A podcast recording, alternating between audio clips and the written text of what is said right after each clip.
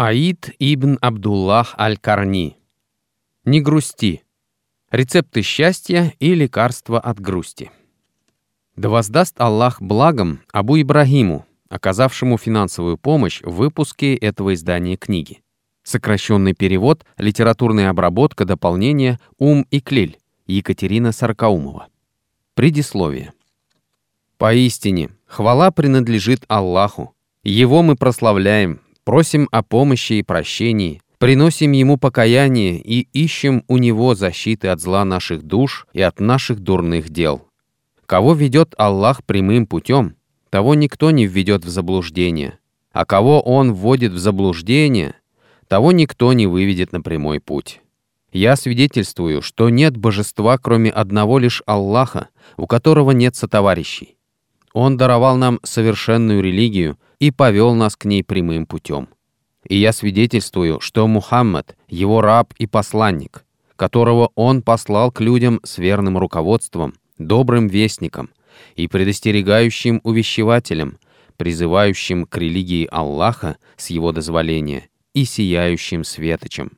Он донес послание, выполнил возложенную на него миссию, он наставлял свою общину и заботился о ней. Он оставил нас на ясно начертанном пути и отклоняется от этого пути только пропащий. Да благословит Аллах и приветствует его самого, членов его семьи и его сподвижников, а также всех, кто последовал за ним в благодеянии до самого судного дня. Дорогой читатель, ты желаешь стать счастливым, но не знаешь как? Тогда эта книга для тебя. Она и есть ответ на вопрос о том, как стать счастливым не только в земной жизни, но и в жизни вечной.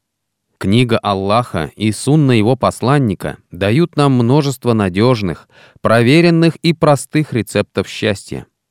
И я собрал их для тебя в этой книге, преисполненный надеждой, что ты сумеешь воспользоваться ими, и в нашем мире станет на одного счастливого человека больше.